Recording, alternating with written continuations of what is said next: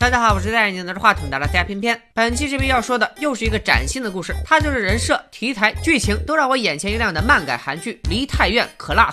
光这名字是不是一头雾水？没关系，咱们这就进入正题。男主角小白是个精神小伙，他为人正直、果断、勇敢、热情、开朗、大方，路见不平必须拔刀相助，做人非常有原则、有底线。前两集主要讲述了他高中时代的悲惨遭遇。咱们酌情两倍速介绍一下：小白从小和老爸相依为命，白爸在大型美食集团熊野家工作，经常去集团租住的福利院照顾那里的孤儿。女二就在福利院长大，和白爸关系不错，长得好看，很有个性。根据人物属性，就叫她莲花吧。白爸把莲花当亲闺女看待，还能许诺要供她上大学。接下来，小白转学到了莲花的班级。可开学第一天，一次打抱不平就扭转了小白的整个人生轨迹。熊野家集团的少爷大雄，平时就经常欺负班上的同学四眼仔，从前根本没人敢管。可小白看不下去，明知道对方是自己爸爸顶头上司的儿子，还是选择为同学出头，并且给了不断挑衅的大雄一拳头。结果可想而知，校长和老师当然都把错推给小白。等熊爸和白爸到了学校，熊爸也不分青红皂白，一股财阀做派，张嘴就说老白是自家老员工了，只要小白向大雄下跪道歉，他就不再追究。可小白怎么可能乖乖听话呢？장근원에대한사과는할수가없습니다 하나도안미안하거든요面对儿子不服让的态度，白爸表示어떻게저한테이런아들이나왔는지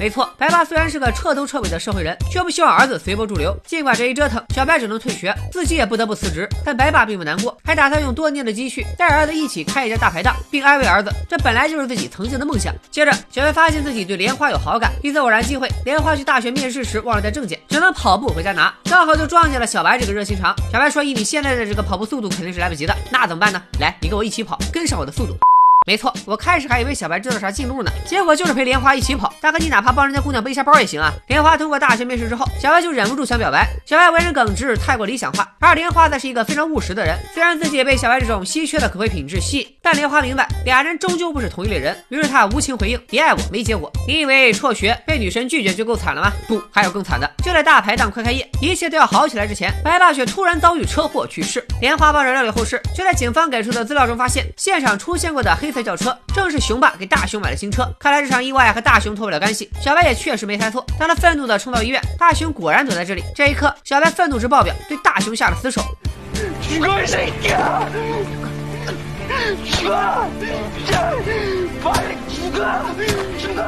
就在快要闹出人命的时候，莲花带着警察赶到了，阻止了小白变成杀人犯。但在熊爸的一顿贿赂之下，大雄在医院躺着，啥事没有。小白却因杀人未遂被判处有期徒刑三年。熊爸还到监狱挑衅小白，说只要你跪下道歉，我看在你爹的面子上就既往不咎。小白自然是怒不可遏，熊爸决定替老部下好好教育教育儿子。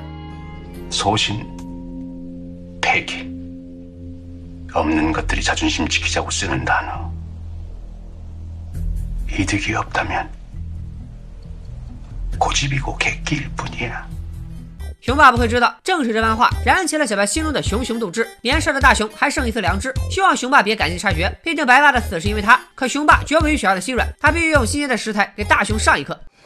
이닭은박세로이내아들놈이라면장가의후계자라면돼지나닭을먹을때미안한마음을갖지마라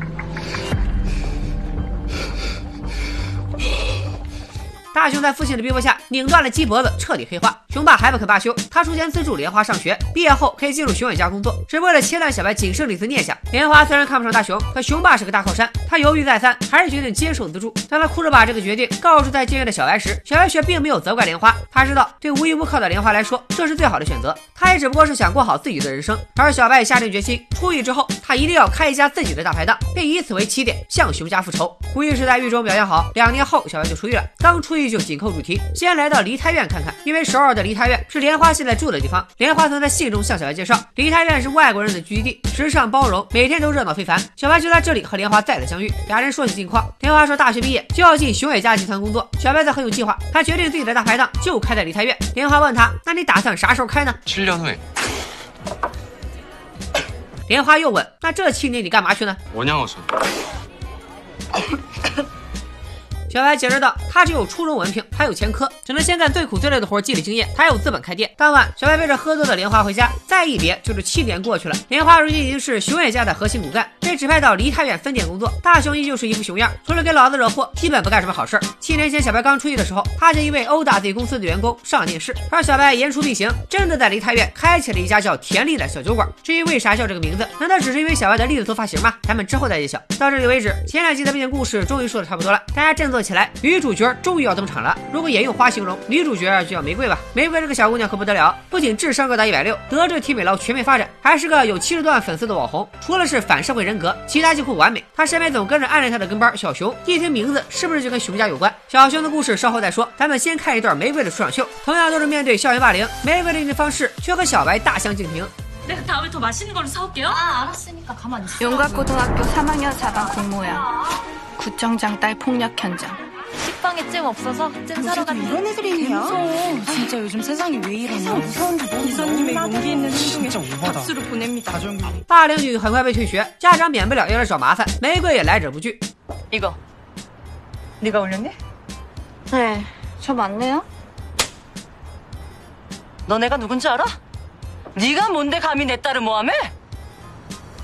장근수. 찍었어? 就在这场闹剧还要继续的时候，小白出现了。 잠시만요. 무슨 일인지 모르겠지만 일단 진정하시고요. 이거 놔. 뭐한 새끼야 놔.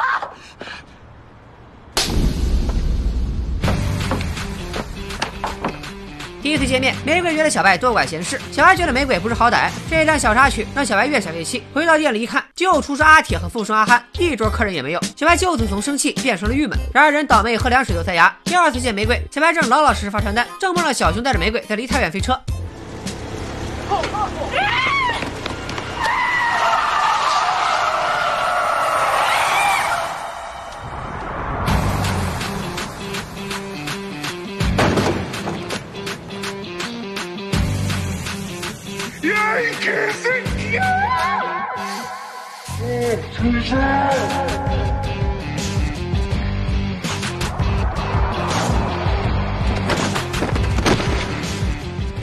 小白因为过劳晕倒了，等他从医院醒来，玫瑰非但没啥歉意，还嘲笑小白的宣传方法太老土。到了晚上，玫瑰、小熊以及某不重要的社会大哥想去知名酒馆熊野家喝两杯，可是韩国法律规定不允许未成年人出入售卖酒精的场所。莲花正好在店里，直接把玫瑰一行人请了出去。没办法，玫瑰只好转场去小白店里看看。有了前两次的阴影，小白一看玫瑰来了，马上派阿汉服务，自己出门躲个清静。玫瑰身份证不是本人，可阿汉一想自己生意实在太差，他还是咬牙留下了这桌客人。另一边早些时候，学霸得知小白开店，立马让莲花在自己和小白之间做个选择。九年过去莲花成熟了比起往日情谊他似乎更在意现在的利益所以当莲花偶遇小白两人一起走回田里莲花发现店里有自己刚刚见过的未成年女生时她还是拨通了报警电话。没过多久社会大哥喝醉了要闹事阿涵一忍再忍终于决定不惯着他了。一拳放倒。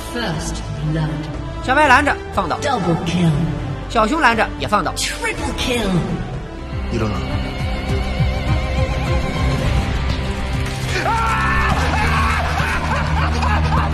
Thank you. 要不是阿铁大喊一声惊醒了他，阿汉眼看着就要大杀特杀了，正搞得一团乱呢。此时警察也到了，原因却不是因为打架斗殴，而是有人举报这家店招待未成年饮酒。小白一个头两个大，在派出所又要控制发杯阿汉，又要安抚激动的小熊，大熊却在此时来捞人。小熊确实就是他的弟弟，熊野家的二少爷。不过看样子兄弟俩感情并不怎么好。而小白一看警察对大熊阿谀奉承的样子，他宁可接受停业整顿两个月的处分，也不想在派出所多待一秒。这回换玫瑰看不下去了，也没说两句好话就能解决的事儿。他不懂小白为啥非要为了点骨气闹了停业。大熊追出来抢答，多年不见，他一张嘴就揭小白的伤疤。明明小白辍学、进监狱、老爸去世，都是因为大熊，可大熊却毫无歉意，一脸轻松，不断的挑衅小白。没想到小白居然忍住了。小白说，过去这九年他一直在忍，未来的六年他还是会忍。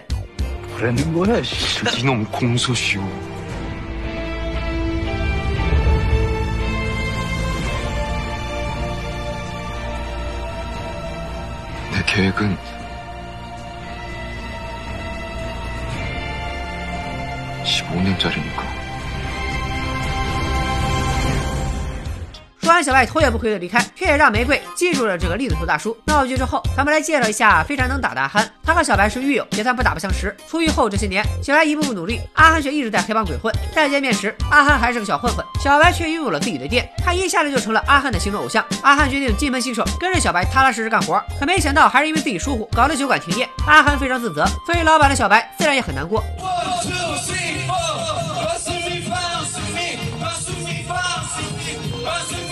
就在田丽停业期间，玫瑰成年了，也就意味着她再去喝酒也不会被举报了。可成年对玫瑰这种反社会人格也没啥大意思，她很快就厌倦了搭讪的男人。可搭讪男非要纠缠玫瑰，还给了玫瑰一耳光，惹得玫瑰只好亮出一身的刺儿。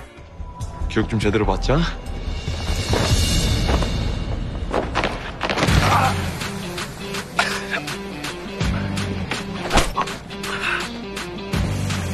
별 그지 같은 게. 与此同时，小白和莲花约着喝酒，他俩现在都忙着拼事业。莲花对小白的态度还是别爱我没结果。酒过三巡之后，小白去公厕放水，玫瑰刚好逃进公厕，场面一度非常尴尬。这对小白吸取了第一次见面的教训，问玫瑰需不需要自己多管闲事。经过之前的接触，玫瑰对小白越来越有好感，所以欣然接受了帮助。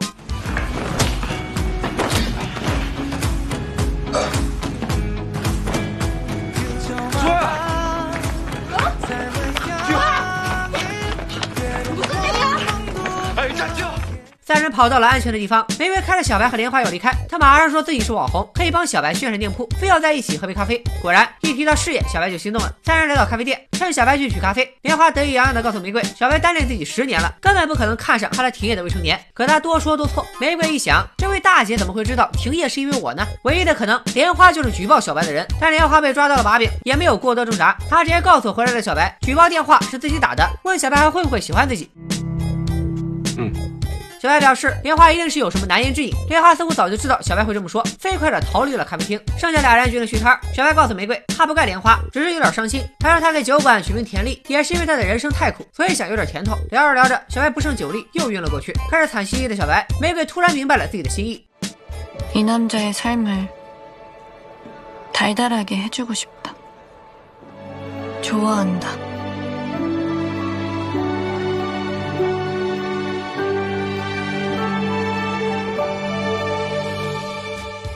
玫瑰在二十岁这天情窦初开，就想帮小白实现人生理想，但看上小白的可不止他一个。小熊居然也想来田里打工，可小熊为啥明明能回家的富二代，却非要勤工俭学呢？这就是家族历史遗留问题。小熊的妈妈是个小三儿，他从小就爹不疼娘不爱，大雄欺负了也没人管，所以小熊才独自来到首尔勤工俭学。在派出所时的经历，让小熊发现小白是在人生中遇到的第一个可以依靠的大人，这就是他来田里工作的原因。回归正题，田里就这一亩三分地儿，小白本来只想留下小熊，可玫瑰也是个不可多得的人才。他简单提了几点对服务生端碗的姿势，菜单应该突出重点招牌菜，到店内注意摆放的位置，都给出了专业建议。小白也挺奇怪，玫瑰不是反社会人格吗？为啥突然要帮他？Come。Come。 이 사람이라면 인생을 걸어볼만 하겠다는 그런 감이요. 不愧是高智商，一般人估计都听不出来这是表白。咱也不知道小白听没听懂，但他还是留下了玫瑰，聘请他为田里的经理。入职之后的玫瑰更是大显身手，打通库房，扩大店铺面积，安排厨师阿铁只准备两三道拿手的招牌菜，从而减少采购开支。店内还要重新装潢，成为人人都想打卡的网红风格。玫瑰凭借自己的网红效应，让田里重新开业当天就火爆的不得了。但他知道网红效应是暂时的，真正能留住客人的，还需要厨师能做出真正的美食。主厨阿铁压根没学过厨师，手艺连小白都不如，但小白还是很信赖他。玫瑰也没办法，只能把厨师的问题放一放。当晚，阿汉在玫瑰的忽悠下，和两个小年轻一起去夜店嗨。玫瑰还手把手教了阿汉如何撩妹。阿汉三十来岁，第一次进夜店，被玫瑰说的心里老路乱撞，选中的目标就一顿折腾往上冲。结果美人一回头，咋看咋眼熟。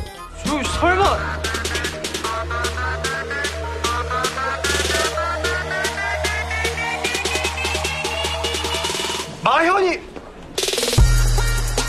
咋回事呢？原来阿铁是个跨性别者他一直想做变性手术彻底变成女人。只不过还没攒够手术费也就是说他还在从男变女的过程中。这下阿铁厨艺不精再加上跨性别的身份让玫瑰更是受不了。田丽目前就剩厨子拖后腿客人万一排斥变性人更是雪上加霜。玫瑰的小暴脾气一上来当场就让小白辞掉阿铁。小白听了玫瑰这一番话却下了另一个决定他非但没开除阿铁还给了他双倍工资希望阿铁拿着这份丰厚的报酬能付出更多努力把菜做好。这是什么神仙老板？而事实证明小白的决定没错阿铁更加努力的研究菜色每次研究出新菜，就让挑剔的玫瑰点评。经过不知道多少次尝试，阿铁的厨艺终于进步了。玫瑰也理解了小白的良苦用心。这段时间，玫瑰自己都没发现，他没有那么反社会了。 검은 머리가 더 예뻐요. 언니.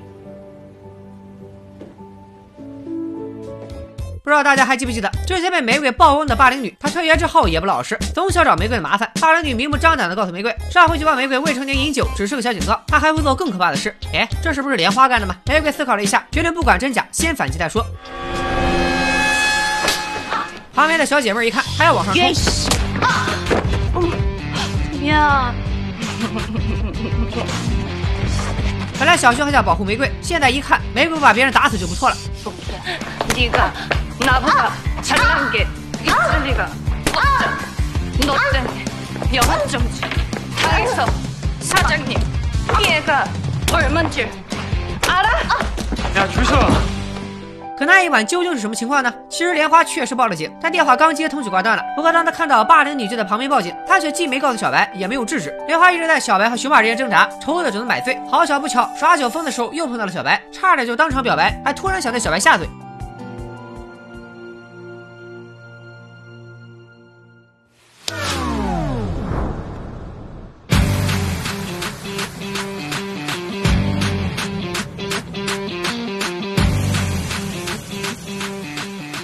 디펜스. 형법 32장. 조이서 상대방의 동의 없는 입맞춤은 강제추행이에요.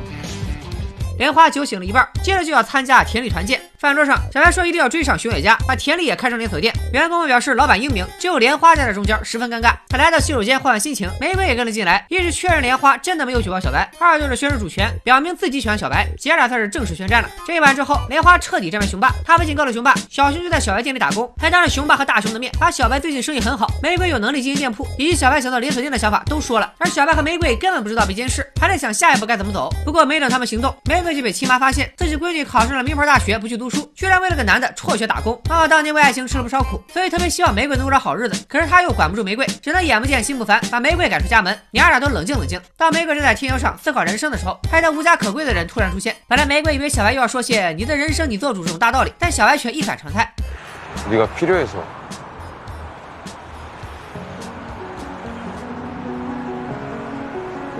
좋은 회사 취직하는 게 어머님이 원하는 거라면 간밤이 언젠간 그렇게 될 수도 있지 않을까 싶은데 玫瑰顿时陷入这男人该死的魅力之中，他更有信心和小白一起把田里做大做强。要做大就要招人，等到招聘日当天，人倒是来了不少，可没一个靠谱的。好不容易来了个阿憨看中的大美女，还被玫瑰给淘汰了。就在面试进入瓶颈之时，命中注定的服务员出现了。黑哥一出场就以别致的造型、流利的韩语征服了大家。 再说梨泰院本来就是外国人的聚居地，黑哥也可以更方便的照顾外国客人。从黑哥到位算起，梨泰院田里酒馆算是全面集结完毕。玫瑰搬到新家，电视台也打来电话，透露他田里被选中参与综艺节目。玫瑰把好消息告诉了小白，小白转头就说给莲花，本来是想分享喜悦，可莲花再次对小白说出那句老话：别爱我没结果。两人的交谈被远处的大熊看在眼里，大熊一吃醋就来找熊爸说说小白，谁知道熊爸根本不在乎小白，在他眼中，小白花十年才开了一个小店，成不了大事。他之前让莲花去盯着小白，也不过是为了确定莲花是自己人。而更巧合的是，大熊正好投资了小白即将参与的节目，两人在电视台一碰面，大熊就让小白别难为莲花，说他十年时间就开间小店，莲花根本不可能看上他。好，让我们记住这句话。上电视是必然泡汤了，小白暂时没别的办法，只能和玫瑰一起走走散散心。路上又遇见莲花，也只是尴尬的寒暄几句，就各走各的路了。可走到一半，玫瑰还是没忍住，她想堂堂正正的得到小白，就得让小白先解开心结。于是告诉小白，之前的举报电话并不是莲花打的。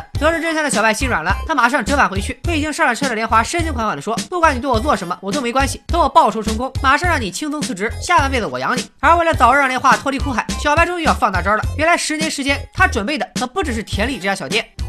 장가에 넣어둔 자금이랑 그거 합치면 얼마야?